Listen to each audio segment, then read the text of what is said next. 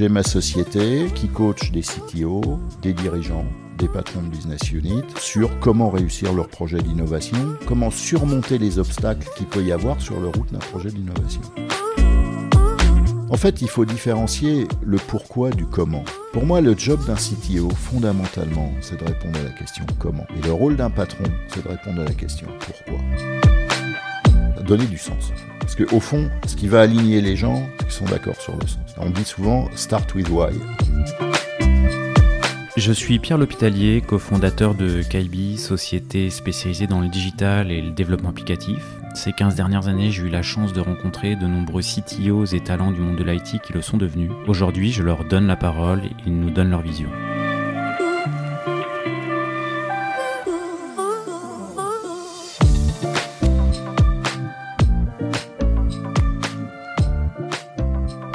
Eh bien, euh, aujourd'hui, je suis en compagnie de François Men, qui est euh, président de Freedom Partners. Et euh, bah merci François d'avoir accepté l'invitation. Bah, merci de m'avoir invité hein. et bonjour. Ça fait, ça fait un petit moment qu'on ne s'était pas vu. D'habitude, j'interviewe des CTO et tu n'es plus CTO. Tout à fait. Moi, j'ai été, bah, moi, j'ai été CTO quasiment toute ma carrière. Hein. Enfin, dès que euh, j'ai démarré développeur et euh, j'ai assez rapidement euh, atteint effectivement des responsabilités, soit de CTO dans le, dans le monde de, de l'Internet, des pure players, notamment aux US, en France, et puis, et puis beaucoup à l'international, en Asie en particulier. et puis j'ai eu aussi des expériences de CTO, mais dans des entreprises plus traditionnelles. Et nous, on s'était rencontrés euh, il y a 15 ans maintenant. T'étais en train, à l'époque, moi donc j'avais plus de cheveux. Euh, moi aussi.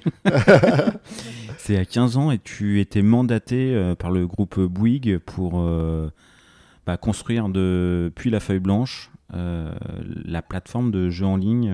Tout à fait, tout à fait. Plateforme de jeux en ligne. Bah, Bouygues à l'époque voulait se positionner avec TF1 euh, et Eurosport sur le marché du jeu en ligne et euh, souhaitait monter une plateforme euh, de jeu qui était un métier qu'on ne connaissait pas en France et, on partait vraiment de zéro. Et bah, c'est quelque chose qu'on a fait avec succès et qui est devenu aujourd'hui la plateforme d'Unibet. Et moi, je me rappelle à l'époque, c'était. moi, j'étais jeune commercial à l'époque et euh, je, trouvais que c'était un projet de dingue. je trouvais que c'était un projet de dingue, complètement from scratch, avec un time to market qui était, euh, bah, pour le coup, euh, fallait pas se louper. Oui, bah, non, mais alors voilà, c'est peut-être qu'il cherchait quelqu'un qui soit assez fou pour venir bosser sur ce sujet-là, mais bon, c'est vrai que moi j'ai toujours été attiré par les projets d'innovation. Euh, la, caractéristique du projet d'innovation, c'est que on a des grandes ambitions, on connaît en gros la direction dans laquelle on veut aller, mais elle n'est pas forcément très précise, et, surtout, on ne sait pas du tout comment on va y aller. Et, c'est ça qui est absolument génial. Euh, C'était le cas à l'époque sur ce projet bah, Bien sûr. Bah, déjà, euh, enfin, fallait répondre à des questions un peu de base du type, euh, mais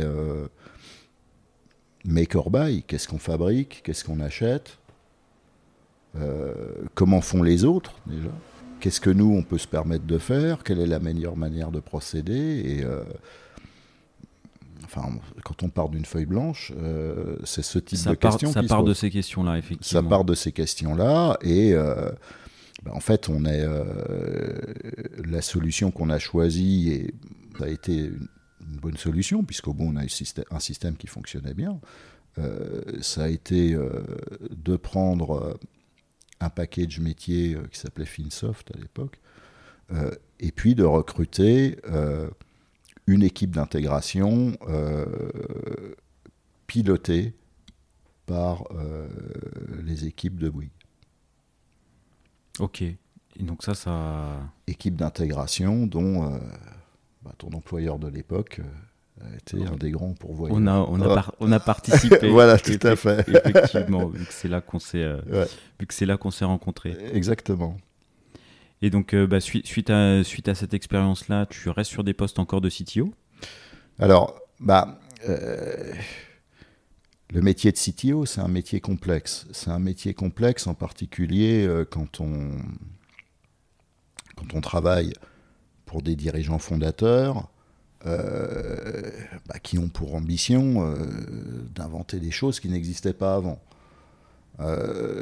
donc quand on est vraiment dans, de l'innovation, et en plus, circonstance aggravante, je dirais, dans de l'innovation qui est sur le cœur de métier. Euh, donc, euh, donc en fait, euh, c'est un boulot extraordinairement difficile. Extraordinairement difficile, absolument passionnant. Moi-même, je porte encore les cicatrices qui me rappellent chaque jour à quel point ça a pu être difficile. Et euh, bah, à un moment donné, et, moi ce moment-là c'était il y a sept ans, on se dit qu'en fait, euh, bah, peut-être qu'on peut éviter aux autres de se prendre des coups ou de faire en sorte que euh, ça avance un petit peu plus, un petit peu mieux pour eux en les faisant, en leur faisant profiter de notre expérience. Et, et, je me suis tourné vers vers un métier d'assistance à la fois au CTO et aux patrons des CTO, en fait, et puis aux utilisateurs des CTO et aux métiers pour euh, bah, les aider à trouver les ingrédients pour que leur organisation réussisse ses projets d'innovation. Tu bosses tout. Donc là aujourd'hui, tu es. Euh, donc aujourd'hui, je suis à mon compte. À ton compte. J'ai ma société qui accompagne et qui coach des CTO, des dirigeants, des patrons de business unit, euh, sur comment réussir leur projet d'innovation, comment surmonter les obstacles qu'il peut y avoir sur la route d'un projet d'innovation. Après, peut-être qu'il y a des projets d'innovation qui marchent très bien, où il n'y a pas d'obstacles et où tout se déroule comme prévu. Bon, bah, euh, ceux-là, je dirais, euh, c'est très bien, ils n'ont pas besoin de moi. voilà, exactement. Donc, moi, j'interviens plutôt bah, quand on se pose des questions et qu'on essaye de, de trouver bah, comment redémarrer la machine d'innovation qu'on a pu avoir à un moment ou qu'on n'a plus, ou, comment remettre sur les rails un, projet dont on, dont on a un petit peu perdu euh, euh, les commandes.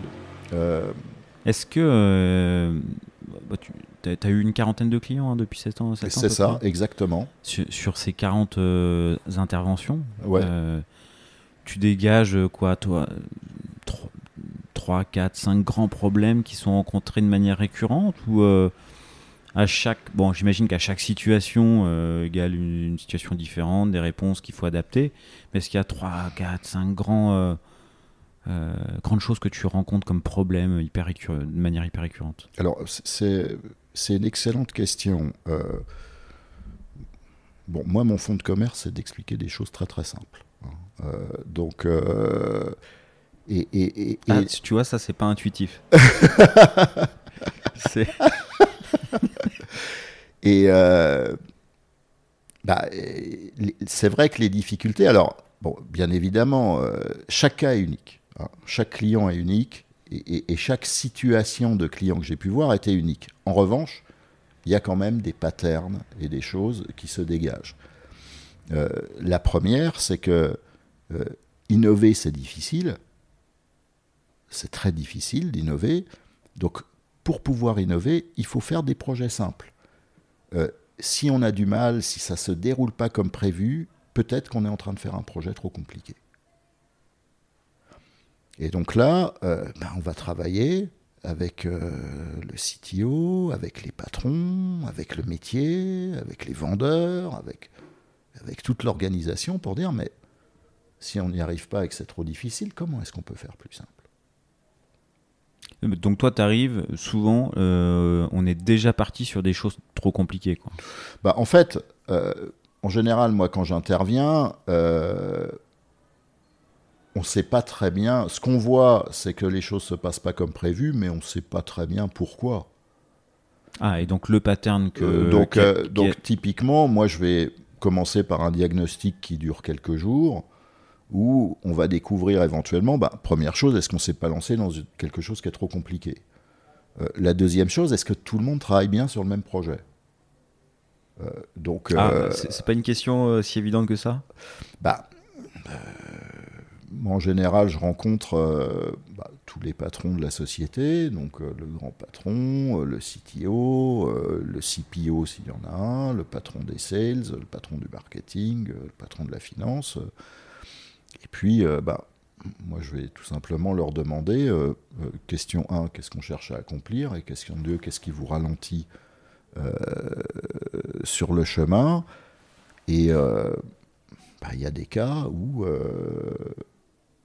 l'alignement est partiel, ce qui n'est pas forcément un problème, mais moi je vais intervenir là où les équipes sont alignées. Euh, et donc ça c'est quelque chose euh, bah, qui se discute avec euh, chacun, mais dire bon bah après on peut très bien avoir par exemple des entretiens individuels et puis après une restitution collective, on va dire bah voilà, quand on interviewe les gens euh, de manière séparée, voilà ce qui ressort, voilà les sujets communs, etc. Donc ces sujets sur lesquels il y a un consensus, allons-y. En revanche, il peut après y avoir des sujets sur lesquels il n'y a pas consensus. Perdons pas de temps sur les sujets sur lesquels il n'y a pas de consensus. Ok, mais du coup, toi, tu dis je, je ne bosserai pas sur les, les sujets sur lesquels il n'y a pas consensus, ou tu dis euh, les gars, là, vous perdez votre temps. C'est Euh, plus la deuxième faut- faut solution. plutôt arrêter les frais ou, arrête, ou mettre en stand-by en tous les cas. Bah, Là pour, où a- pour répondre à la question, en fait, euh, une des clés des projets d'innovation, c'est euh, la priorisation par la valeur. Donc, euh, il faut travailler sur les bonnes priorités. Euh, si c'est des priorités sur lesquelles il n'y a pas de consensus, euh, déjà, ça part mal. Donc, donc moi, la recommandation que j'ai faite, c'est plutôt travaillons sur des sujets qui emmènent tout le monde, qui emmènent l'ensemble de l'entreprise. La, réussite d'un projet, c'est quelque chose de collectif. Il y a un deuxième, un- alors je ne sais plus à quel aspect on en est, mais il y a un autre aspect qui est la collaboration entre les équipes. On ne peut pas faire collaborer les gens entre eux s'ils ne croient pas au projet. Ouais. Donc euh, c'est absolument indispensable que euh, les patrons, le métier, les vendeurs, les, et- et- et les- les produits et techniques aient la même conviction qu'on travaille sur les bons sujets. Sinon la collaboration, elle ne pourra pas être effective. Ok, donc ça, c'est bon, ça, ça fait partie des patterns que tu vois. Tout à fait. Des, Donc des euh, gens qui sont pas faire, alignés, des, faire des euh, projets plus simples. Dans un environnement, on est aligné sur les priorités, avec des pri- priorités clairement euh, établies, des équipes qui collaborent entre elles de manière efficace. Ces projets plus simples, ils sont forcément itératifs, ils sont forcément par petits bouts, par petits morceaux. Comme on avance vers l'inconnu, il faut être capable de mesurer la valeur créée euh, dans des incréments de temps qui sont courts, qui sont euh, en général inférieurs ou égal à trois mois, idéalement. Au pire, six mois. Mais il faut qu'on puisse voir des résultats tangibles d'amélioration dans trois, en trois à six mois. Euh, et puis, bah, ces résultats, il faut pouvoir les mesurer. Donc, la, mesure effective des résultats est absolument capitale. Tu préconises des choses du coup sur la sur la manière de mesurer, sur des Ah, euh, Alors, tous ces des sujets-là, OKR, des, euh, des- du monitoring, des, euh, des choses particulières. Alors, le... bon, bon, les OKR, c'est c'est un très bon formalisme pour faire ces choses-là. Après, comme tous les systèmes formels, euh, c'est pas parce qu'on les utilise qu'ils vont être efficaces. Euh, euh, moi, j'ai travaillé, enfin, j'ai eu des clients qui ont essayé de mettre en place euh, toutes les- bah, avec l'aide de consultants, toutes les méthodos du type OKR, les outils euh, euh, à la mode, etc. Mais le problème, c'est pas parce que on applique les process et qu'on prend les outils que ça fonctionne, en fait. Euh, en fait, ce qu'il faut, c'est qu'il y ait quand même un niveau de conscience partagé entre les différentes équipes sur mais pourquoi est-ce qu'on fait comme ça? Pourquoi est-ce qu'on fait ça? Donner du sens en fait. Parce qu'au fond, ce qui va aligner les gens, c'est qu'ils sont d'accord sur le sens. On dit souvent start with why. Voilà. Donc euh, déjà, il faut, il faut s'aligner là-dessus.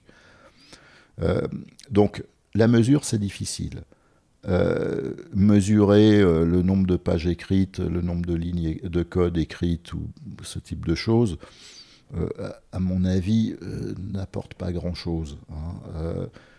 par contre, aller voir un utilisateur qui va nous dire, bah, écoutez, là j'ai une nouvelle version de l'appli, moi, ça me change la vie euh, et euh, je fais mon travail mieux qu'avant, ça, ça nous aide. Donc la perception utilisateur euh, est quelque chose d'absolument fondamental et l'expérience de l'utilisateur. Donc trouver des moyens de mesurer la qualité de l'expérience utilisateur, c'est à mon avis une piste, pas forcément très simple à mettre en œuvre, mais souvent très bien. Il y a un, c'est l'un des buts in fine, quoi, en fait. Euh, first, first on, mesure le but in fine, quoi. Bah, alors, le but in fine, c'est souvent euh, le chiffre d'affaires, la profitabilité. Euh, la difficile... Alors, ce qui est très bien, et, mais il faut l'avoir en tête, c'est simplement que c'est difficile à mesurer. Parce que quand on est dans l'innovation, le nouveau produit ne va pas forcément rapporter dès le premier jour. Donc, euh, ben on plante la graine, euh, les fruits, on les récolte plus tard. Trois ans, quatre voilà, ans plus tard. c'est ça. On les récolte, euh, je dirais, presque trop tard. Donc, il faut des choses qui peuvent être mesurées avant. Et l'expérience utilisateur, c'est quelque chose qui peut se mesurer, en fait, relativement tôt. Bah, surtout si on implique au quotidien dans le projet des utilisateurs qui testent en continu les nouvelles releases, etc. Ok, donc ça, c'est des choses que tu. C'est des prérequis que tu dis quand tu. T'es mandaté par qui? C'est les dirigeants qui te mandatent? C'est les CTO C'est. Euh... Alors. Enfin, qui t'appellent, en fait, du coup? Alors, bah, moi, je, je fais pas. Euh, moi, je suis vraiment pas un vendeur euh, ni un commercial. Je suis absolument incapable de faire de la prospection. Euh, donc, je, ne fais pas du tout ces choses-là. bon. Je, moi, j'ai la chance, comme ça fait euh, très longtemps que je suis dans ce métier depuis le siècle dernier, euh, bon, bah, j'ai un réseau suffisamment important pour que en fait, les gens m'appellent.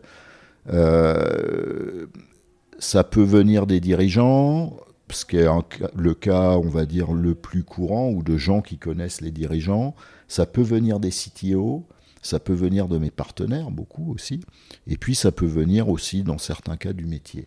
Euh, ce qui est sûr, c'est que euh, les projets d'innovation sur lesquels on m'appelle, ce sont des projets d'entreprise.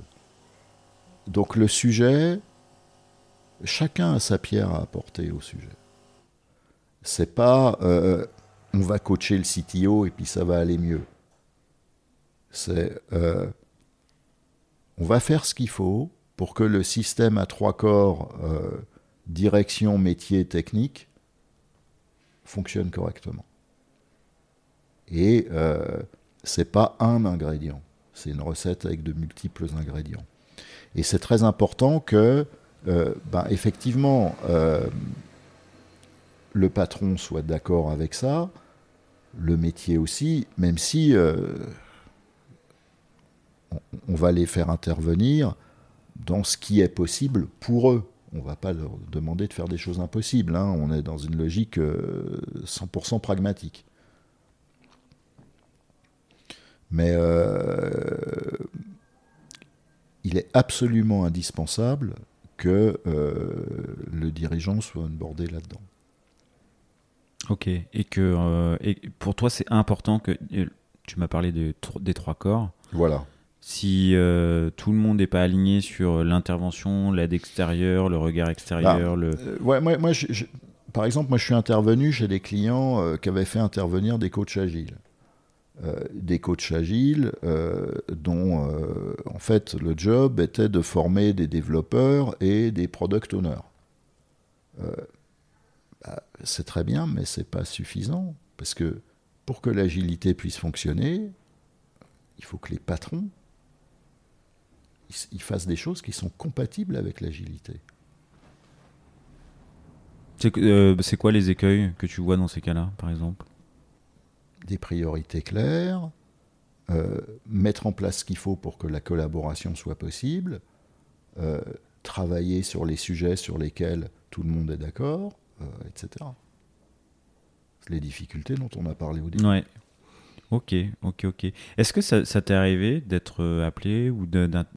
Parce que des, fois, on entend le mot coach ou. Euh, euh, tout à fait, tout à fait. D'être appelé et le CTO ou, le, ou la personne du métier le, vit mal ou se sent.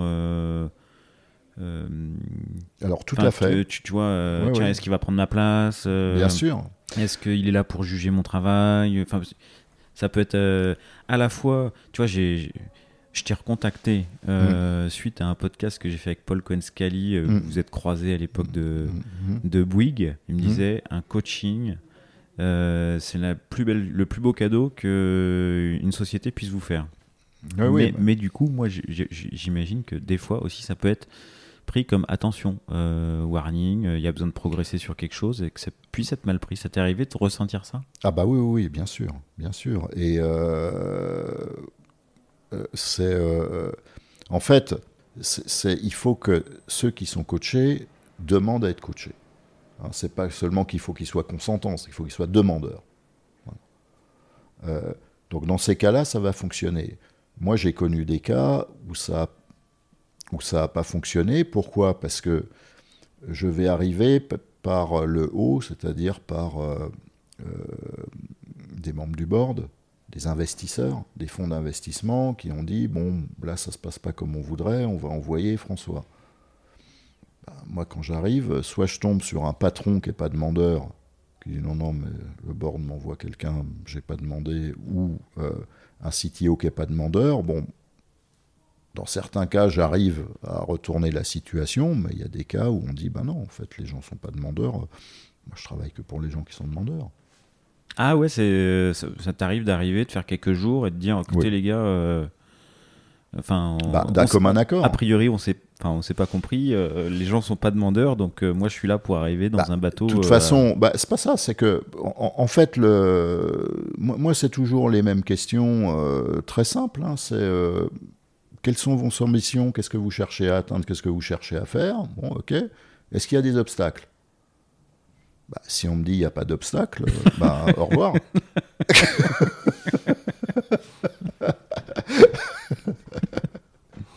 Et alors les obstacles, euh, ils sont bien verbalisés? Bah, euh, forcément. non, mais quand, j'interviens, les symptômes, en gros, euh, les, symptômes, c'est soit, alors, il y a des, des, cas organisationnels, c'est pour une raison X, notre CTO n'est plus là et on ne sait pas comment faire et on ne sait pas quel type de CTO recruter. Est-ce qu'il faut qu'il soit plutôt métier, plutôt technique, euh, plutôt vieux, plutôt jeune euh, Ah, donc là, tu arrives plutôt en mode. Euh, faire la fiche de poste du CTO déjà. CTO de transition. Transition et faire la fiche de poste. Donc il y a ce cas qui arrive.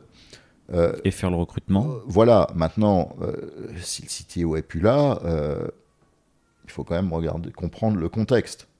Euh, il n'est plus là parce qu'il y a des raisons pour lesquelles il n'est plus là. Hein. Euh, donc, euh, donc, il faut quand même bien comprendre le contexte, ne serait-ce que pour celui qui vient après, on soit sûr que cette fois-ci ça fonctionne mieux.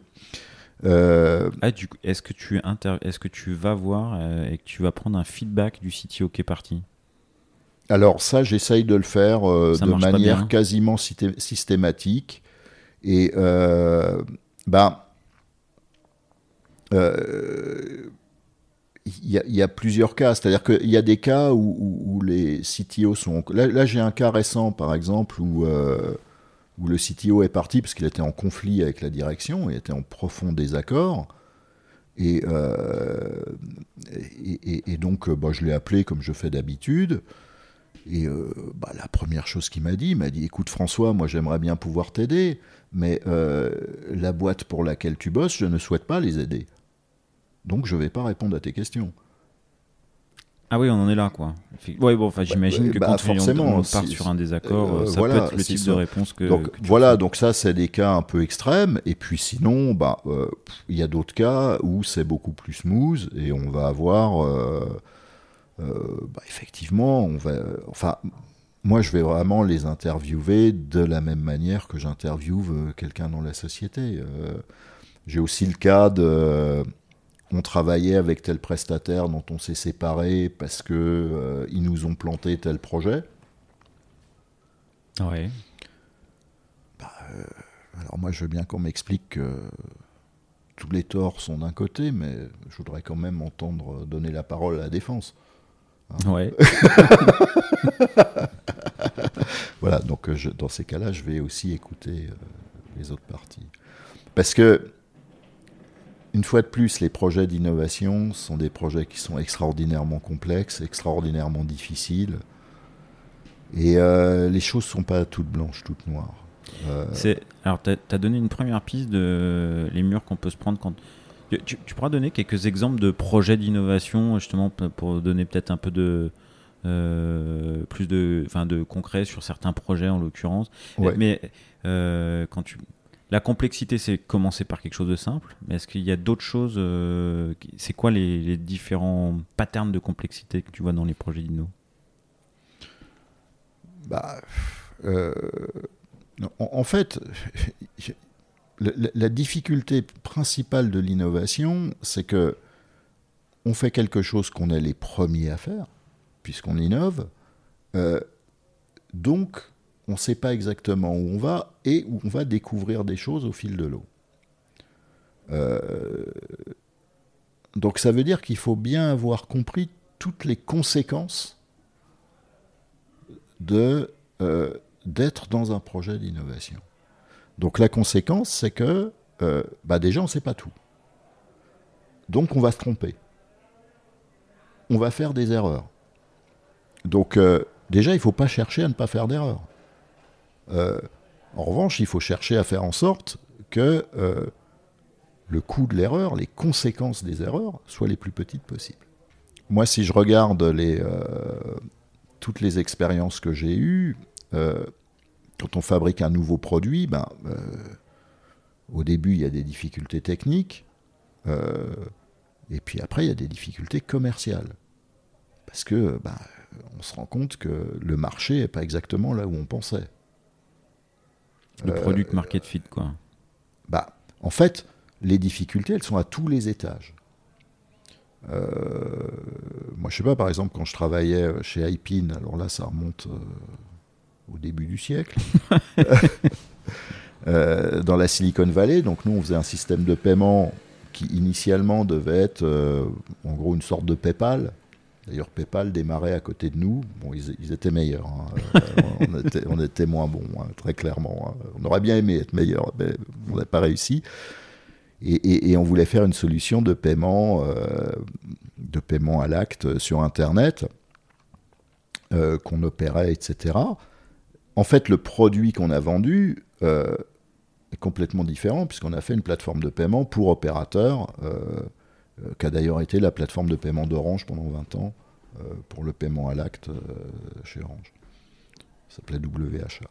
Donc, Ah, donc ce qu'on voit, c'est que déjà d'un point de vue product marketing, le, le produit qu'on va avoir au bout va peut-être pivoter deux ou trois fois avant qu'on trouve le bon marché.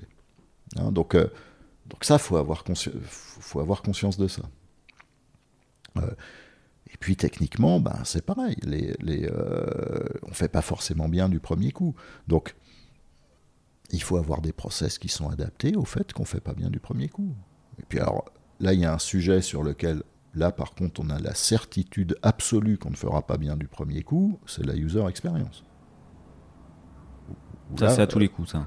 Ah bah là, c'est une certitude que le premier coup ne sera pas bon. Donc là, il faut vraiment faire ce qu'il faut pour faire autant de coups qu'il faut jusqu'à ce qu'on ait la user experience qui est au niveau qu'on veut.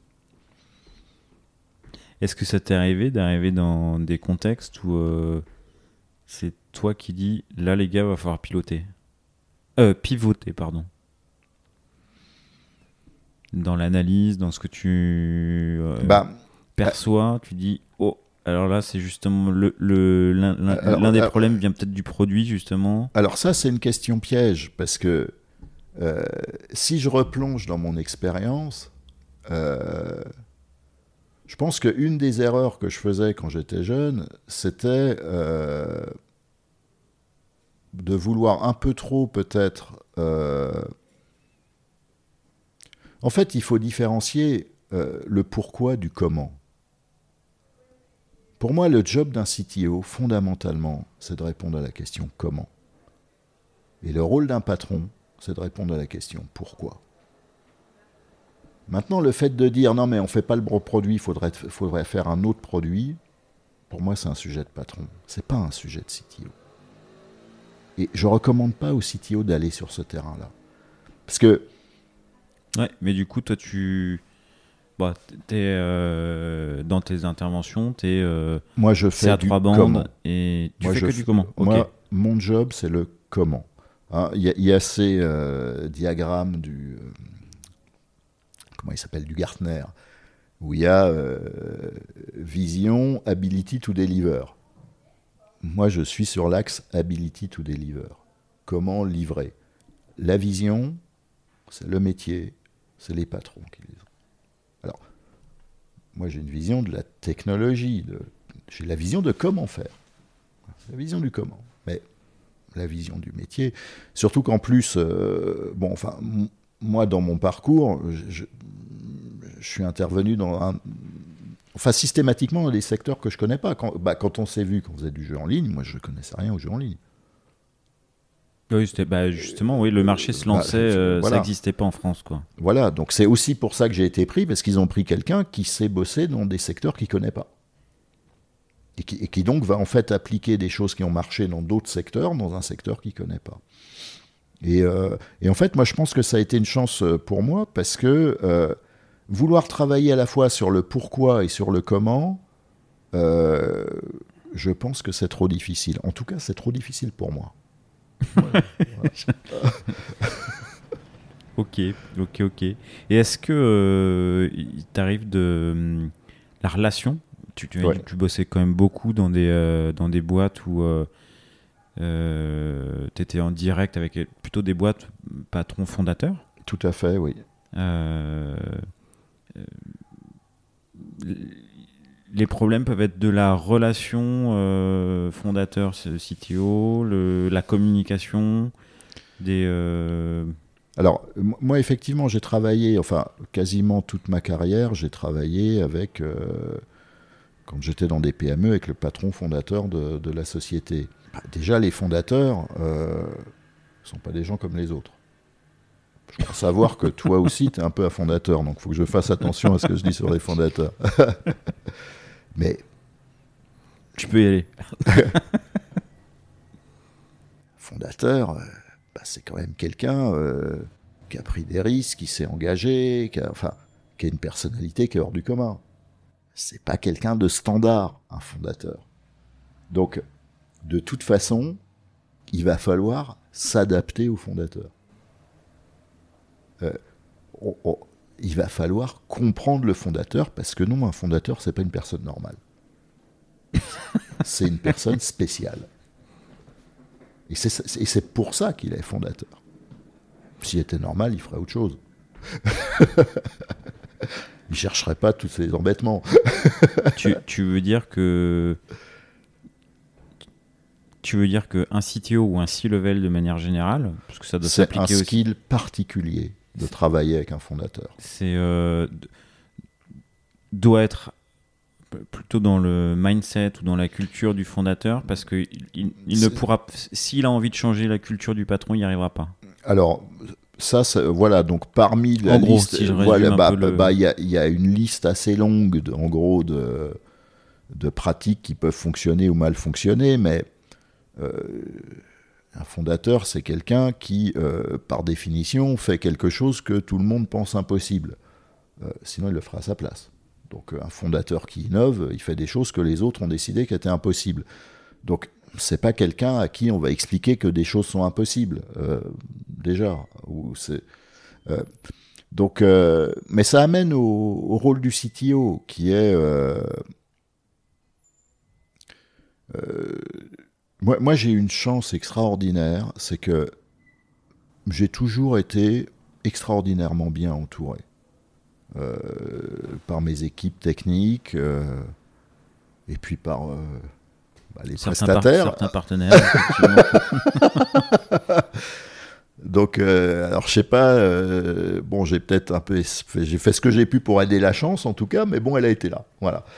Donc, donc ça c'est très important déjà pour un CTO d'être bien entouré.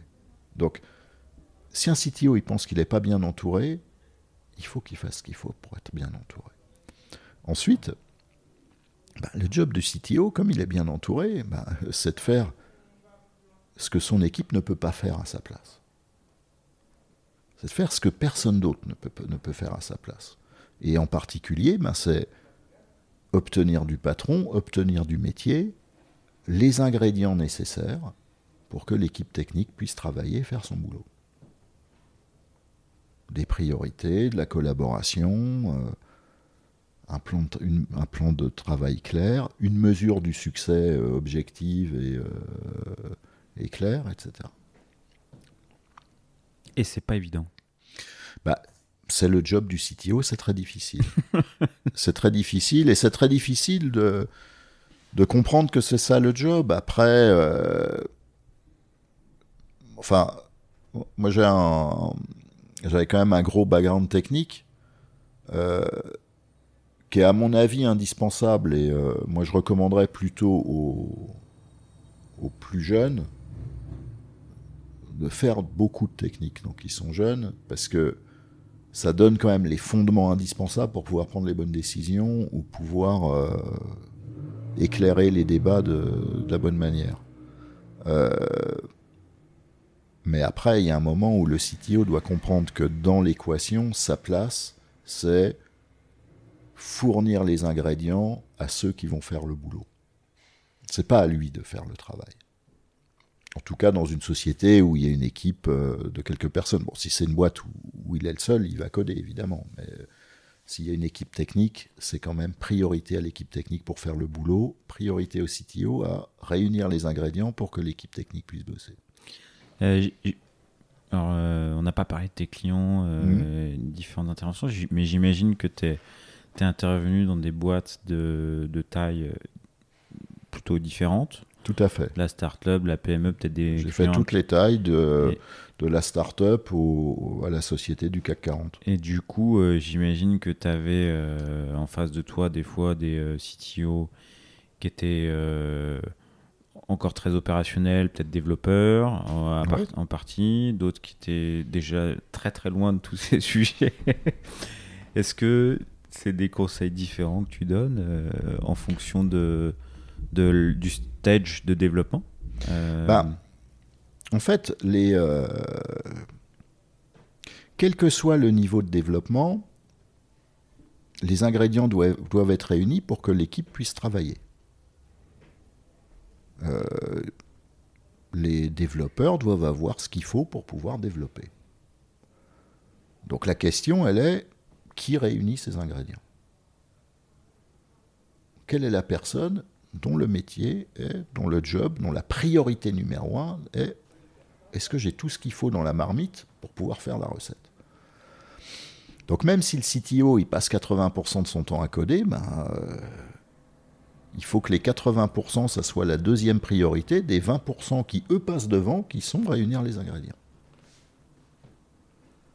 Et donc, ben, du coup, il faut quand même qu'ils passent du temps, même s'ils sont dans un garage et qu'ils sont cinq. euh, moi, j'ai travaillé mon plus petit client, il y avait euh, sept personnes dans la société. Donc oui, ils étaient dans un bureau, un peu comme ici. euh, et euh, ben, dans ces cas-là, ok, le CTO va coder, va faire tout un travail opérationnel, etc. Mais Sa prio, c'est les 20%. sa prio, c'est quand même les 20%, et 20% qui, euh, très rapidement, deviennent en fait 80% du temps.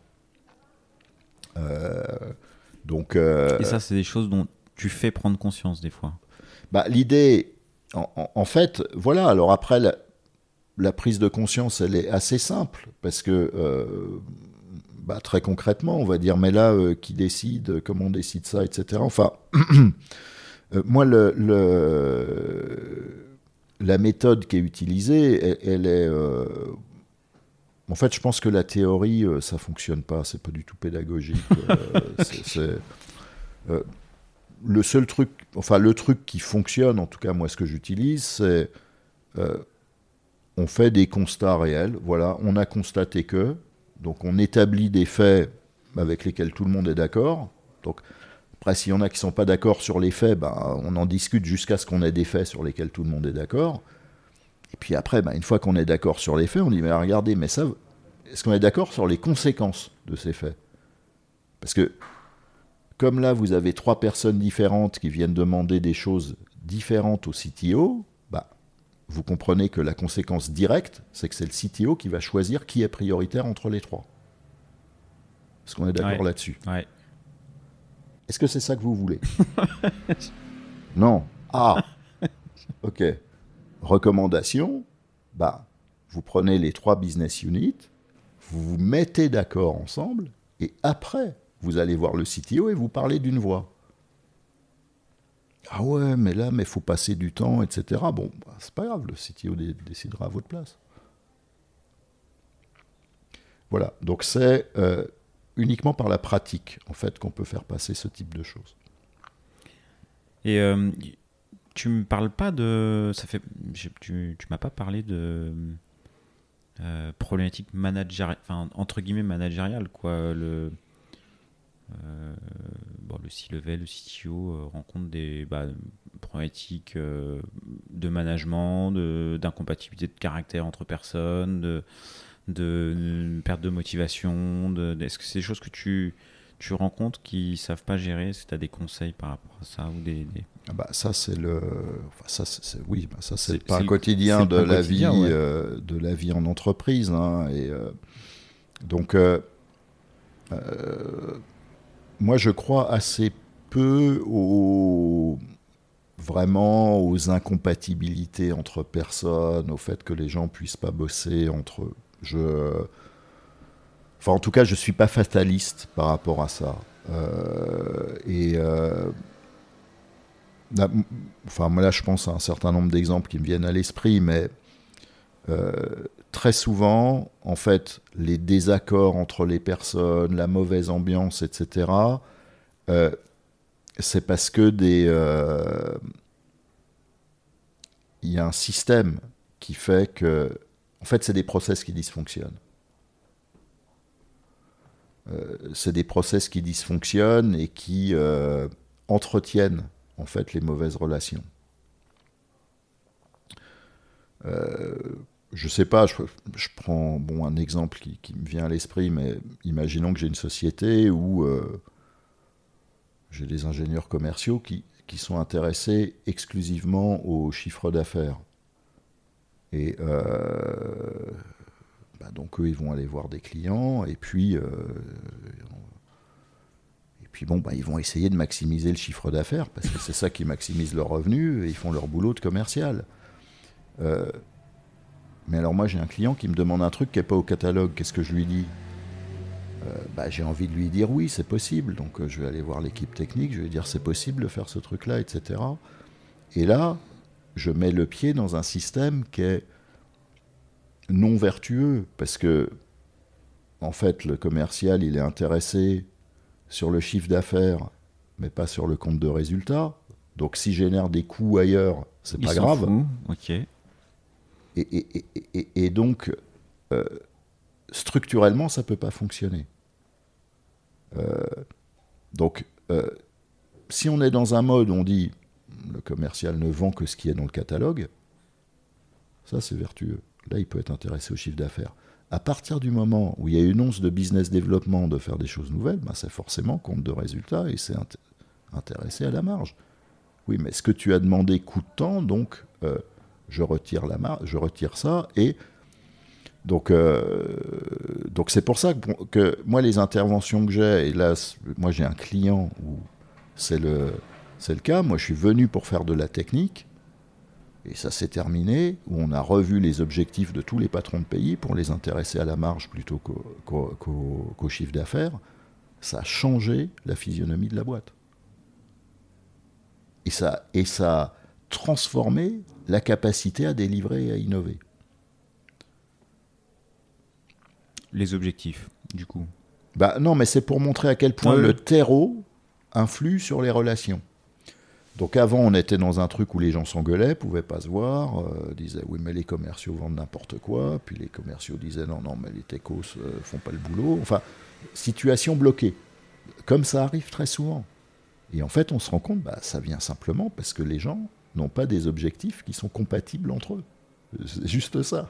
Alors du coup là, tu me parles de, enfin pour le coup de deux populations complètement, effectivement différentes dans leurs fonctions. Est-ce que tu penses que c'est possible d'avoir que des objectifs, euh, bah, fonction RH, marketing, commercial, euh, technique, qui au final se rejoignent euh, euh, Parce que c'est effectivement l'idéal, hein, quand tout le monde a un objectif final à peu près identique. Bah, moi, je vais dire les choses différemment. moi, j'ai travaillé chez des clients où on a réussi à établir une super relation entre euh, commerce et technique. Donc je sais que euh, c'est souvent un sujet qui est difficile. Mais euh, si c'est difficile, c'est parce qu'on ne l'a pas pris par le bon bout. Et moi j'ai la preuve que c'est possible de faire en sorte que ça fonctionne extraordinairement bien et où technique et sales euh, vivent en symbiose en fait. Donc c'est tout à fait atteignable. Donc il n'y a absolument aucune fatalité. Ok, donc réfléchir système, réfléchir objectif. Voilà, il faut se dire, si les gens s'entendent pas, alors il peut y avoir des personnalités, des caractères, etc. Mais c'est probablement le symptôme qu'il y a quand même euh, des objectifs, des process, des choses qui sont pas complètement vertueuses. Ou pas claires. Ou... pas claires, objectifs pas clairs, règles du jeu pas claires, euh, etc. Donc le... après, c'est difficile parce que, bon, l'innovation, ça demande d'être agile. Euh, être agile, ça demande d'être transparent. Et la transparence, c'est difficile. Alors bon, si on interviewe les gens, euh, personne va vous dire ah mais non mais nous on a choisi de travailler dans l'opacité absolue, etc. Personne ne présentera les choses comme ça. Mais après, quand on rentre un peu plus dans les choses, on va se rendre compte, ah oui, non, c'est... Ah non, mais ça, on n'avait pas l'habitude de le montrer. Bah justement, il faut. Parce que la transparence, euh, c'est ce qui donne à l'autre les moyens de collaborer. C'est si dur que ça, la enfin c'est pas le truc, le... c'est si dur que ça la transparence? Enfin c'est quelque chose que tu que observes du coup? Ah oui, ah oui oui. C'est... Alors c'est en c'est pas naturel. Euh, il y a des environnements où c'est plus facile de mettre en place que d'autres, mais c'est rarement naturel. Ok. Ok, ok. Et donc ça, tu, quand tu l'observes, tu, ça fait partie des choses sur lesquelles tu peux bah, suggérer, agir. Je, je, reprends mon exemple des trois patrons de BU qui viennent demander des choses discordantes au CPO ou au CTO. Oui, j'ai oublié, moi je coach les CPO aussi. Hein. J'ai monté des équipes produits, beaucoup. Hein. Euh, donc, les, euh, je prends mes trois patrons de business unit euh, qui viennent voir en ordre dispersé le CPO pour demander des choses peut-être qu'ils n'ont pas. Un patron de BU, il a peut-être pas envie de discuter des priorités avec son autre copain de patron de BU pour savoir comment on choisit. Il a peut-être envie qu'on bosse que pour lui, en fait. bah oui. Oui, faire avancer ses sujets d'abord, quoi. Bah, par définition, ils sont plus importants que ceux des autres, non? Ok ok, ok. Est-ce qu'il y a des situations euh, euh, justement qui sortent un peu des patterns que tu as rencontrés Des trucs, euh, tu dis tiens, c'est. Bah non, mais alors déjà, la réalité, c'est que, un, il n'y a, pas du tout de, de règle absolue, quoi. Il n'y a pas de règle absolue et chaque cas est unique. S'il y avait la méthode magique qui marche à tous les coups, bon, Je pense que. On t'appellerait pas. Ou ouais, puis je pense que je serais beaucoup plus riche que je ne suis aujourd'hui si je la connaissais en tout cas. Mais euh, euh, oui, enfin, je crois qu'il faut il faut garder la tête froide et euh, rester dans mais qu'est-ce que je mesure réellement, qu'est-ce que j'observe réellement, et se reconnecter constamment à la réalité. Euh, ce qui, euh, le danger, c'est la perte de, du pragmatisme.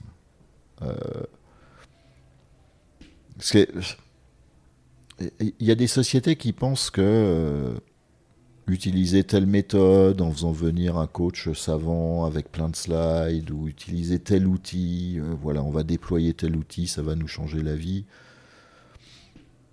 Ça peut arriver que ça fonctionne, mais euh, ils sont souvent déçus parce qu'en en fait, il n'y a pas de il n'y a pas de recette, de recette magique. Ce qu'il faut, c'est comprendre ce qui nous arrive, comprendre ce qui se passe, et puis bah, regarder comment on peut s'améliorer. Ok, ça t'est pas arrivé de rencontrer une situation où tu dis Oh, ça va être chaud là ah bah, Ça m'est arrivé souvent de me tromper. Ah oui Ah bah bien sûr. Euh, bien sûr. Alors ça m'arrive encore régulièrement. Par contre, comme j'ai beaucoup appris, quand je me trompe en général, ça n'a aucune conséquence. ah, c'est ce que tu disais tout à l'heure. voilà. Se tromper d'accord, mais ah se, tromper vite, quoi. Voilà, se tromper vite, et surtout, il faut pas que ça ait de conséquences, ni pour les autres, ni pour soi. Voilà. Donc, euh, euh, il faut partir du principe qu'on il faut partir du principe qu'on sait pas. C'est ce qu'on disait sur la user experience. Hein. On sait que la première fois on va essayer, ça va pas bien marcher. Bon ben voilà, on le sait. Ok, c'est bon. Donc on a prévenu les utilisateurs, on a fait ce qu'il fallait pour, etc. Euh, et, comment tu leur, enfin, se tromper vite, donc le fail fast, quoi. Du coup, euh, euh, c'est un mindset, quoi. Enfin, comment tu le. Alors, comment bah, tu je le pratiques? Je pense que, enfin, les concepts agiles, fail fast en particulier, mais comme beaucoup d'autres, sont quand même, même s'ils ont l'air très simples, ils sont en fait totalement contre-intuitifs et complètement incompréhensibles. Donc, euh, euh, vis-à-vis des clients, euh, je leur épargne le cours théorique. pour moi, on fait que de la pratique. on fait que de la pratique. moi, je prends l'exemple. Un client avec qui j'ai travaillé récemment où il était relativement évident qu'il y avait une difficulté de gouvernance de priorisation de projet où euh, ben, les équipes avaient des priorités euh, totalement euh, incohérentes, incompatibles entre elles qui leur arrivaient, non priorisées et, qui utilisaient dix fois leur capacité à produire, donc ben, forcément ça ne fonctionnait pas. Moi, j'ai pas passé de temps à expliquer comment on allait faire pour... Euh, enfin, quelle était la théorie. Ce qu'on a dit, c'est on va faire un meeting avec le comité de direction tous les lundis à 11h. On va regarder les priorités du mois en cours. Et on va regarder si c'est toujours les mêmes ou si elles ont changé. Et on quitte pas le meeting tant qu'on n'est pas tous d'accord. J'ai mis ça en place les choses sont rentrées dans l'ordre. On a résolu, on a franchi. Euh, et, donc ça, c'est pas des choses compliquées. Il n'y a pas besoin d'outils. Il n'y a pas besoin de. Enfin, si, il y a besoin d'une Google Spreadsheet partagée avec 30 euh, lignes. Voilà. et ça résout les trucs. Enfin, ça résout des. Bah, en fait, ça. Je dirais pas que ça résout tout ça rend le futur possible. Parce que, en fait, après, ce qui apparaît, et, ça, c'est c'est pas moi qui parle, c'est mes patrons qui parlent, c'est que ils se rendent compte après en se disant mais comment on faisait avant? Ah, Ça pouvait pas marcher en fait. Mais en fait, ça, on ne le sait qu'après. Euh, on ne peut pas le réaliser avant. Et ça sert à rien d'essayer de convaincre avant. Donc en fait, pour moi, il faut faire, constater les bénéfices. Et c'est ça. Que, et, on garde, et on garde, on garde pas, mais s'il y a les bénéfices, on garde quoi. Tout à fait, tout à fait. Et, c'est comme ça qu'on se rend compte. Donc euh, l'approche est euh, bon, on n'a pas réussi à faire le gros projet, mais c'est pas grave, on va faire un tout petit euh, qui dure un mois et on va le réussir ensemble. Ok, ok, ok. Est-ce que euh, est-ce qu'il y a d'autres aspects du poste que tu as envie de partager? Enfin, du, la fonction de, de ton activité aujourd'hui? Euh, Alors, je réfléchis. Moi, le, Alors, moi, mon activité aujourd'hui, elle est centrée sur la transmission. Elle est centrée sur euh, Bon, bah, moi j'ai de l'expérience. Euh, j'ai une expérience qui. où j'ai vu les conséquences de certaines erreurs, ce qui m'a appris à éviter de les refaire. Nombreuses. et, donc, du coup. Euh, moi, pour moi, ce que j'essaye de, de faire, c'est de transmettre ça euh, au CTO, au CPO, au patron et, au métier. Euh, la, réalité, c'est que le monde n'est pas tout blanc, tout noir, et, on est sur des projets qui sont très difficiles.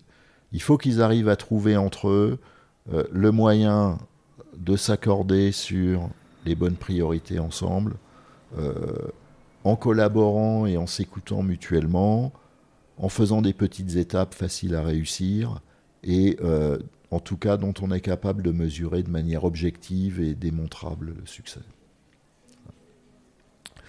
Euh, je pense que le plus important pour un CTO, c'est qu'il n'oublie jamais qu'il est là pour l'équipe. Son job, c'est de faire que l'équipe puisse faire le boulot. C'est ça sa mission. Donc il est là pour son équipe, pour réunir les ingrédients qui vont faire que son équipe va faire le travail. Ça résumerait bien. Euh, c'est une bonne synthèse et un bon résumé? Écoute. ce, qui me, ce qui me permet peut-être de, de passer euh, à quelques dernières questions? Bah, écoute. Euh, volontiers, je ne sais pas si je répondrai à tout, hein, on va voir. Est-ce que tu as un, proverbe, une maxime qui t'accompagne? Alors écoute, moi, la, la maxime, bah, en fait, c'est la, la, maxime de ma société. Hein. Moi, euh, la proposition de valeur, c'est des solutions simples pour un business sans limite. C'est une belle punchline. ok, on la prend. Est-ce que euh, tu as un surnom? Ou des surnoms, hein, tu peux en partager euh, Alors, plusieurs. Bah, moi, des surnoms, j'en ai, bon, ai eu dans ma famille, etc. Mais il euh, y en a un dont je suis particulièrement fier. Euh, moi, j'ai beaucoup travaillé au Japon parce que quand j'étais chez, chez Fastbooking, euh, en fait, pendant une assez longue période, c'est moi qui m'occupais de suivre le, business de la filiale japonaise, qui était notre filiale qui a le plus de succès à l'étranger et qui, marchait très très bien. Et j'allais tous les trois mois faire les business reviews au Japon et euh, en fait, je me suis beaucoup investi dans la culture japonaise, dans le fait de. Enfin, j'ai une forme de fascination. J'ai pris des cours de japonais euh, pendant pas mal de temps. Bon, je jamais arrivé à parler couramment, mais euh, bon, j'arrive à faire illusion pendant quelques secondes. Et, et les Japonais, où j'ai toujours été reçu comme un prince, hein, parce qu'il y, a ce mot en japonais qui est omotenashi, qui, qui veut dire hospitalité. Euh, qui est un truc très sérieux. L'hospitalité japonaise, euh, rigole pas avec ça, ils sont très très d'à cheval là-dessus. Et, euh, et un jour, ils ont décidé de, de m'intégrer parmi eux et ils m'ont donné un nom japonais. Voilà. Et le nom japonais, c'est Fukutaro. Donc, et le lendemain, donc ça c'était à l'occasion d'une soirée qui était inoubliable. Et le lendemain matin, au bureau, j'avais mes cartes de visite non, sérieux? François Mène sur le côté euh, international et de l'autre côté, des idéogrammes avec François Fukutaro mène pour donner aux clients qu'on allait voir la journée, dans la journée. Ces cartes de visite très important au Japon. Et euh, ça veut dire Fukutaro, ça veut dire quoi? Alors, Taro, c'est un, c'est un prénom masculin euh, tra- très traditionnel, un petit peu comme Louis en France. Et Fuku, alors qui s'écrit avec, euh, avec l'idéogramme de, de Fukushima, c'est euh, la bonne fortune, euh, le bonheur, la chance. Donc c'est un peu Louis la bonne fortune, voilà. Et euh, mais c'est une très grande fierté pour moi euh, d'avoir Ah bah, euh, d'avoir un nom puis- japonais. Et puis c'est sympa, là, le, le coup de la carte, la carte de visite le lendemain euh, avec le surnom, tout ça, c'est voilà, chouette quoi. C'est chouette, c'est chouette. Est-ce que, euh, avant dernière question, est-ce Ouais. que tu donnerais un titre à cet épisode? Alors là, euh, là, je suis un peu sec. hein, un titre Je sais pas, euh, podcast avec un CTO Non, bon, c'est pas terrible. non, puis c'est pas différenciant. Des solutions simples pour un business sans limite Ah, ça, c'est bien, ça. Voilà. Ça, c'est bien, ouais. Ça, c'est un bon titre. Bon, euh, bah, Très bien. et bon, on va peut-être penser à celui-là du coup. Ouais. Est-ce qu'il y a une dernière question que je t'aurais pas posée et que tu aimerais que je te pose? Écoute, je réfléchis. euh, Je réfléchis parce que j'ai l'impression que j'ai répondu à plein de questions que tu n'as pas posées, en fait, euh, dans ce podcast. Euh, Non, je pense que. Il y a une question que moi, je me pose, en tout cas, qui est. euh, Mais après tout, euh, combien de temps est-ce que moi, je vais continuer à faire ce business-là? Est-ce que j'en ai pas marre? Est-ce que j'ai pas envie de passer à autre chose, etc. Bah, en fait, euh, la réponse est non. Parce que euh, moi, j'ai l'impression que, en fait, en prenant de l'âge, euh, on, se rend compte qu'on a une sorte de vocation à transmettre, en fait. En tout cas, moi, c'est la mienne. Et, c'est vrai que moi, je voudrais vraiment continuer mes interventions Sachant que le but, c'est ben, d'essayer de faire profiter au maximum de tout ce que j'ai pu vivre avant, euh, pour que les gars fassent pas les mêmes erreurs ou qu'elles aient moins de conséquences. Donc, euh, Donc t'es pas prêt d'arrêter. exactement, voilà. En tout cas, tant que tant qu'il y aura de la demande, ben, je répondrai au téléphone. Eh ben écoute, je te souhaite plein de, plein de nouvelles missions, plein de nouveaux accompagnements. Super. Et, euh, et ben, et si, si, suite au podcast, tu as deux, trois coups de téléphone ou deux, trois emails, euh, je, je serai preneur du, du feedback. Eh ben volontiers, avec grand plaisir. Et ben, je te dis à très bientôt et merci pour euh, bah, avoir participé. Eh ben écoute, merci beaucoup pour euh, cette opportunité et à très bientôt. Salut.